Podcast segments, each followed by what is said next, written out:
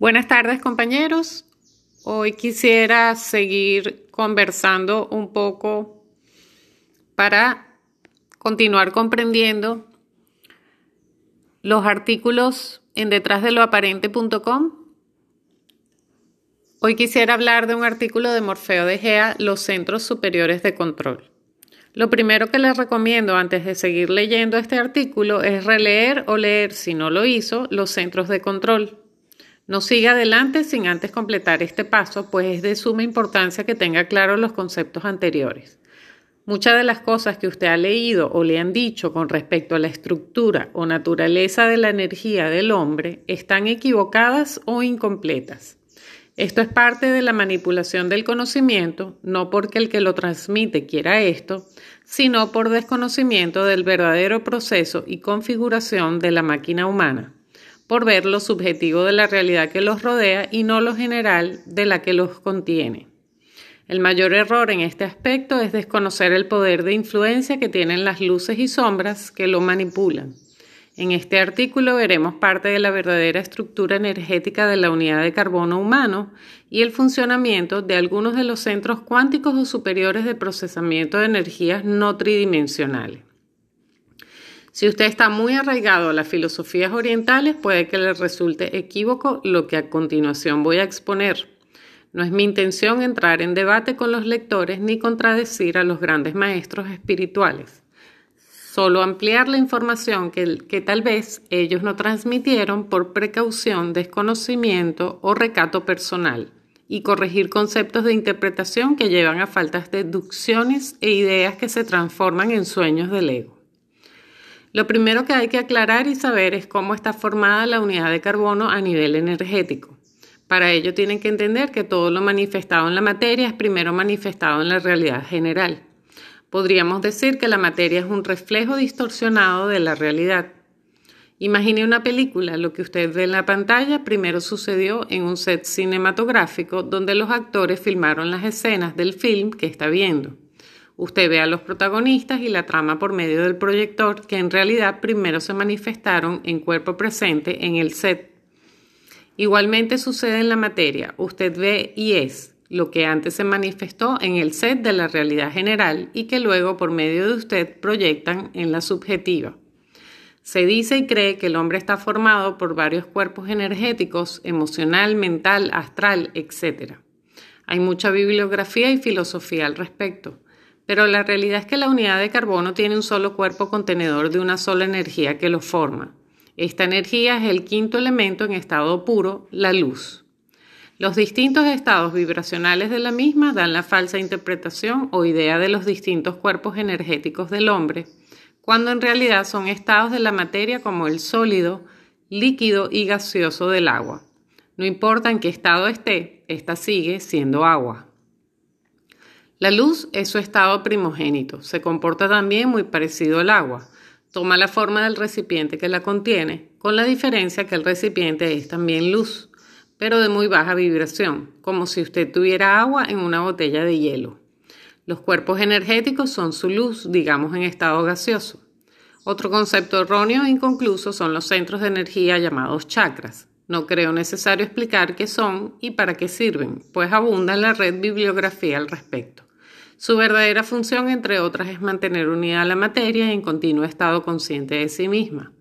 Son acumuladores cuánticos de transformación de frecuencias lumínicas.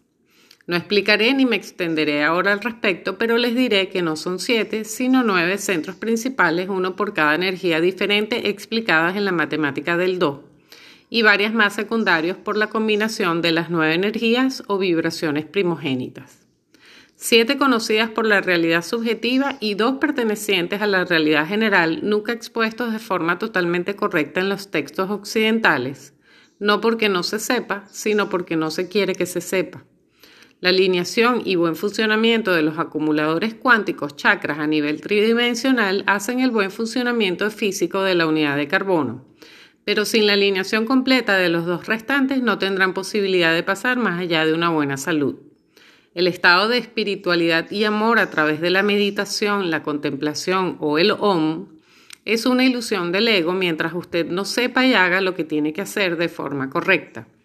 Todo iluminado, entre comillas, si es que existe, está perfectamente alineado con estos dos chakras restantes y en correcto armónico con los secundarios de los cuales no se tiene conocimiento claro ni tampoco dicen que existen.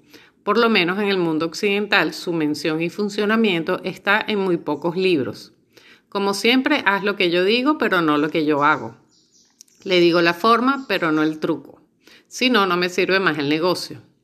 A eso me refiero cuando digo en el artículo Introducción a la realidad general que el secreto no fue revelado, solo fue dicho.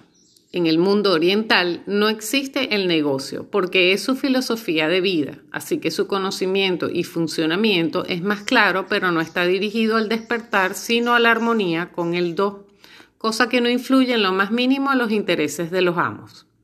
Aclarando esto, vamos a lo que nos compete, los centros de control cuánticos. Como ya saben, existen cinco centros de control que actúan con energías a nivel tridimensional, aunque su procesamiento es a nivel cuántico, el instintivo, motor, intelectual, emocional y espiritual. Como los chakras, los centros también son en total nueve, cinco trabajan a nivel subjetivo tridimensional y cuatro a nivel general adimensional. Los cuatro centros superiores son el intelectual superior, el emocional superior, el espiritual superior y un cuarto centro que veremos en otro momento por su importancia. Todos los centros menos el cuarto pueden activarse y ser utilizados en esta realidad, pero para ello la conexión con el ser tiene que por lo menos ser activada esporádicamente y tener un correcto funcionamiento de los cinco primeros centros. El intelectual superior toma el producto del centro intelectual inferior y lo procesa con la energía consciente procedente de la conciencia del ser llamada Bril, de la cual hablé en el artículo Luces y Sombras. Su producto tiene la capacidad de discernimiento. Usted sabe qué es y qué no es verdad. La capacidad de los amos de la manipulación y del engaño se reduce considerablemente a porcentajes cercanos a cero. El centro emocional superior toma el producto del centro emocional inferior, sentimientos, los mezcla con el producto del intelectual superior, discernimiento, los procesa con la misma energía bril y su producto es la consideración externa hacia el prójimo, donde usted siente, entiende y sufre los sentimientos del prójimo, logrando con esto no solo estar en el lugar del otro, sino también equilibrar los suyos, dándole la importancia que realmente se merece a un determinado problema y cuya reacción a una acción específica sea la correcta para no herir, entre comillas, a otra persona.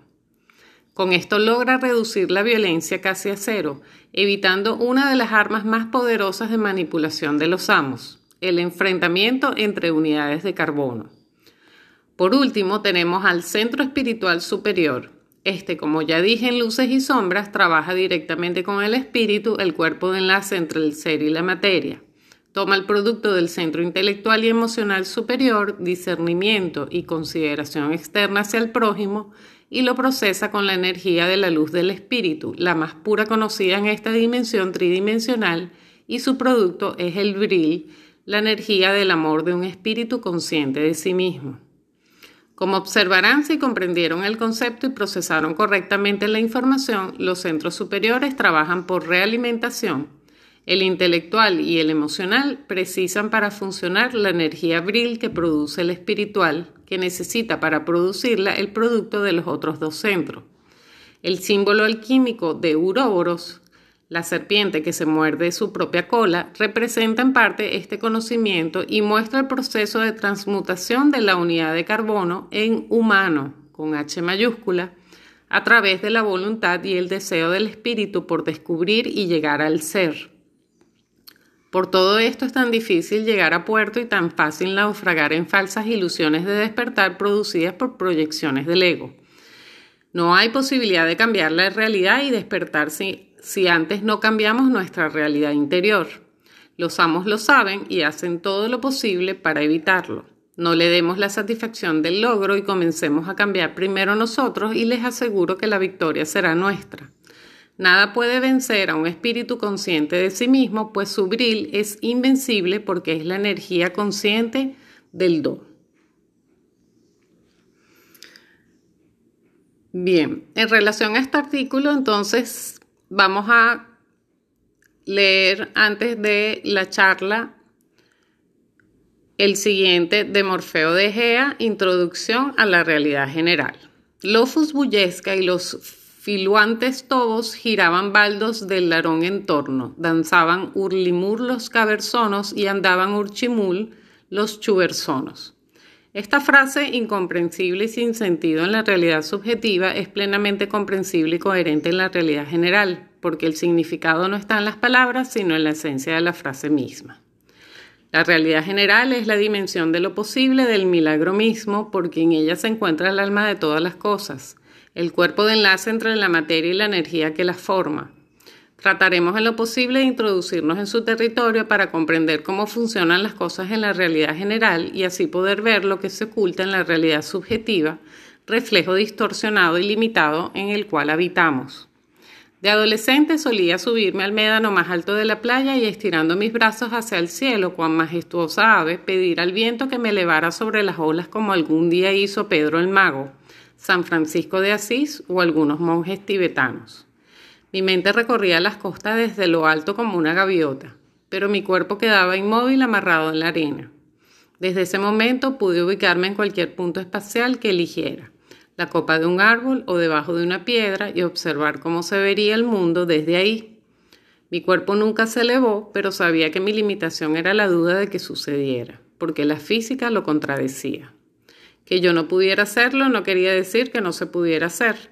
Los ejemplos estaban a la vista. En ese momento una frase que me acompañó toda la vida golpeó mi, mente. Todo es posible hasta que se demuestre lo contrario, y fue esta la que rigió mi búsqueda de la verdad de ahí en adelante.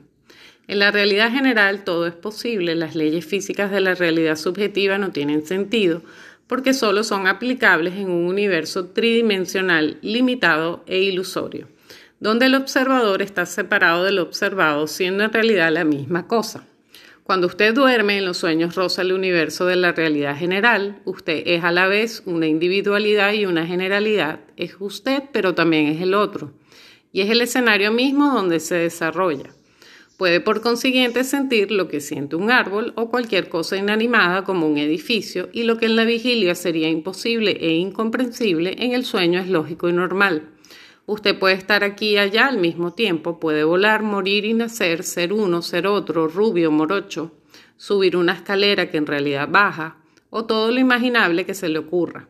El tiempo y el espacio tienen un sentido completamente diferente al que se conoce y las limitaciones no existen.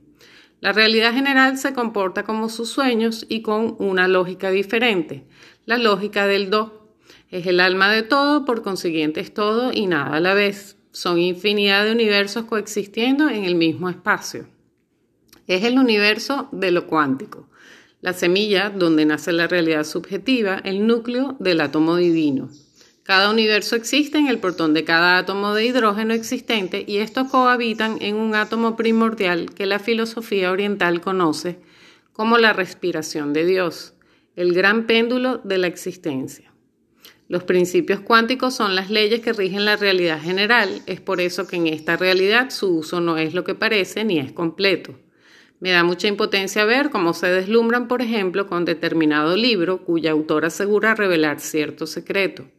Mientras los lectores se afanan infructuosamente en conseguir los resultados del principio cuántico de atracción, ella se llena los bolsillos con miles de millones de dólares por su ingenuidad. La ley de atracción no fue revelada, solo fue dicha y hay una gran diferencia. Algunos conseguirán resultados, pero no por el secreto, sino por causalidad. No se puede implementar el principio de atracción si no se tiene, aunque sea un pequeño exceso consciente, a la realidad general y una unidad en los yo que a usted lo componen. Y sobre todo tener en cuenta que la verdad no se comercializa, el conocimiento sí. La autora le está vendiendo conocimiento subjetivo e ilusorio a la gente. En la realidad general, las octavas se entrelazan como cuerdas en un tejido y usted puede montarse en una u otra sin ninguna dificultad. Esto se llama salto cuántico. Y usted puede desaparecer de esta realidad y aparecer a miles de kilómetros de distancia en la misma o en otra realidad. En la actualidad esto es usado por los amos y el poder oculto para ingresar a la realidad general y desplazarse de un punto del espacio a otro se llaman portales de salto. La tecnología utilizada es producto de descubrimientos de Nikola Tesla y tecnología extraterrestre. Se pueden encontrar los diseños originales en la Oficina de Patentes de los Estados Unidos. Luego subiré en la parte de documentos una copia para el que le interese. Esto fue una pequeña introducción a la realidad general. De a poco iremos ampliando conceptos y descubriendo nuevas características de esta dimensión. Conoceremos cómo influye en nuestra realidad y veremos cómo su reflejo forma la ilusión de la realidad subjetiva y proyecta el sueño donde se mueven las unidades de carbono creyendo que están despiertas y conscientes de su existencia. Hay más cosas en el cielo y en la tierra, Horacio, que todas las que pueda soñar tu filosofía. William Shakespeare, Hamlet, primer acto, escena 5. Bien, Adicionalmente, este artículo nos lleva a un enlace que es el artículo que hoy quisiera mencionar, acción y reacción. Siempre digo que la unidad de carbono se encuentra dentro de la ley o principio cuántico de causalidad, causa y efecto, acción y reacción, mientras estemos fraccionados en infinidad de yo dirigidos por el programa ego inevitablemente se pondrá en funcionamiento el programa de la causalidad, donde la reacción a una acción logra dividir y separar tanto las ideas y opiniones como a las mismas unidades de carbono. El enlace con la conciencia del ser a través del amor como energía unificadora logra que los distintos yo se unifiquen en un solo dirigido por el ser. En ese momento el programa causalidad deja de funcionar, el sistema lo cierra para dar paso a otro programa que lo reemplaza. Este nuevo programa es patrimonio del ser. Solo él puede activarlo y ejecutarlo correctamente. El CEHP, consideración externa hacia el prójimo, donde usted se pone en el lugar del otro para tratar de entender y sentir lo que el otro siente y piensa. Como el programa CEHP crea un enlace virtual con las demás unidades de carbono, usted pasa a ser el otro y la reacción a la acción será directamente proporcional al sentimiento que le provoque discutir o agredirse a usted mismo. Cuando el programa causalidad está activado, usted es el punto de discusión defendiendo algo que no existe realmente, porque lo que defiende es un producto del centro emocional, un sentimiento virtual llamado amor propio, que le dice, este es mi punto de vista y tengo razón. En el artículo advertencia dije, la libertad, la verdad y la justicia está en cada uno de ustedes en el centro de la esfera de su conciencia, en el ser, su verdadera esencia, y es ahí a donde apuntaremos con esta nueva etapa para que se libere de la prisión del ego y de nosotros su carcelero. Los que decidan seguir estén preparados para la tormenta, pero sepan que su fuerza limpiará el camino del espíritu hacia su ser. La tormenta ha empezado y ustedes ahora no están al mando de sus naves. Observen su acción y reacción ante un estímulo creado conscientemente para que esto suceda. Bien. Entonces, desde una de las perspectivas abarcando estos tres puntos, continuamos. Los seres humanos crecemos bajo unas condiciones que empiezan desde que estamos muy pequeños y lo que nos va moldando en un entorno interno donde ambos padres o familiares cercanos y sus respectivas cualidades y faltantes, sin ser observadas u obviadas, son factores que intervienen psíquica, mental y físicamente durante el respectivo crecimiento y desarrollo.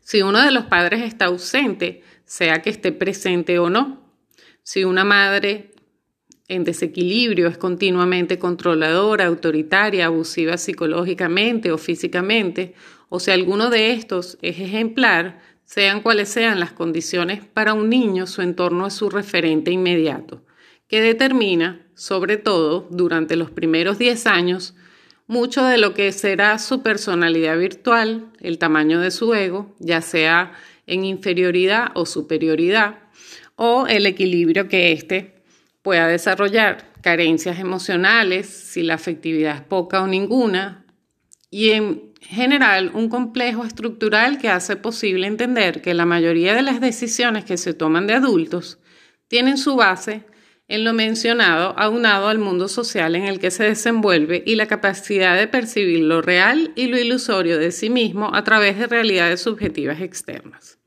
Al ser los papás iniciales referentes inconscientes en trato y comunicación, cuando en sí mismo cada uno carece de los conocimientos, actitudes y aunque sea un mínimo de conciencia y consideración sobre su particular energía, su comportamiento y cómo éste afecta es el resultado de personas, hijos afectados, adultos buscando llenar faltantes diversos en referentes que se admiran, pues desarrollaron capacidades o cualidades o algo tan insustancial como el aspecto que nosotros carecemos muchas veces y nos identificamos con semejantes experiencias de la infancia, por ejemplo, que nos asemejan de adultos tergiversadas en emociones que se desarrollan como sentimientos hacia el referente, desviados por una crianza a su vez mal formada de lo que naturalmente debe ser bajo condiciones no solo sanas, sino de conciencia verdadera, que por ejemplo tiene la capacidad de que las cosas se hagan, se resuelvan sin la dejadez que poco valor otorga a los más pequeños,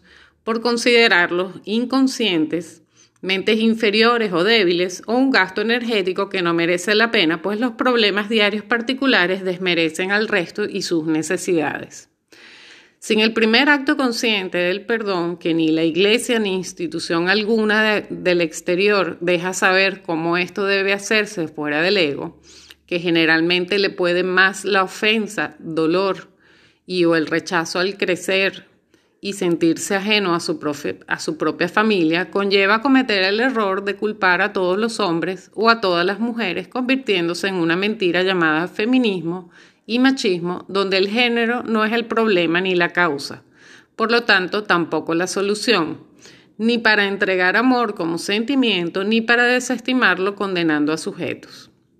El amor como sentimiento es completamente disfuncional en inconsciencia y una mentira más que hace sentir especial o no a un ser que no requiere de aprobaciones externas ni calificativos envueltos en adulaciones o desprecios que buscan resolver carencias propias que seguirán aún y cuando se tenga un supuesto complemento externo, supuestamente semejante a lo que suponemos somos y requerimos. Un niño introvertido o tímido, por ejemplo, admirará en su compañerito lo que ve como valentía quizás y no por eso se enamorará aunque sea menos, sean mejores amigos. Ahora, si la sociedad está bombardeando con propaganda para hacer natural algo que es artificial, pues la sexualidad también puede ser definida por ADN, siendo natural, el punto crítico aquí es que no existe discriminación afuera mientras se tiene la falsa idea de lo que intentamos combatir, que no es referente al género, es hacia la inconsciencia de actitudes que en conciencia sabemos a qué responden y cómo la idiotez es posible fomentarla para que se esparza contagiando a otras mentes débiles que se dejan cosechar a través del manejo de los centros inferiores de control.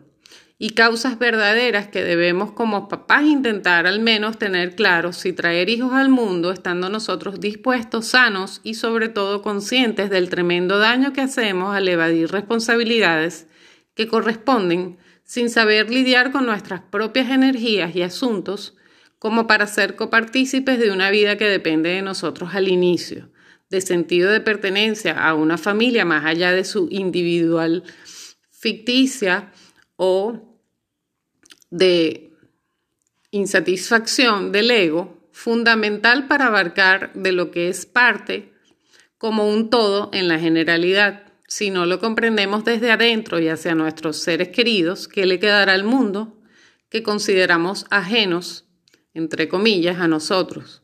¿Cómo amar al prójimo si no nos amamos a nosotros y a los nuestros, sin saber sentir las energías y nuestra particular frecuencia para equilibrarla? Y entonces sí decir, esta otra energía hace juego o no con lo que resuena en mi interior y lo que no es transmutado siendo parte, más no la totalidad que se busca encajar porque tiene características artificiales que gustan, abocándose a exigencias de ese par, llámese amigo, compañero, conocido, padres, pareja o hijos que puedan ser inconscientes y complacemos por supuesta lealtad al amor.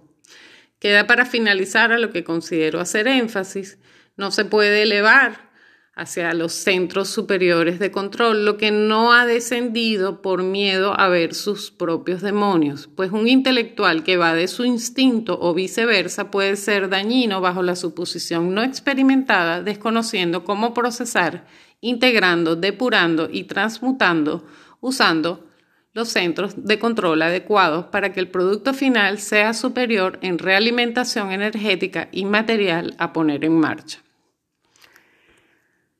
Bien, hasta aquí este programa. Gracias por su atención. Nos vemos pronto.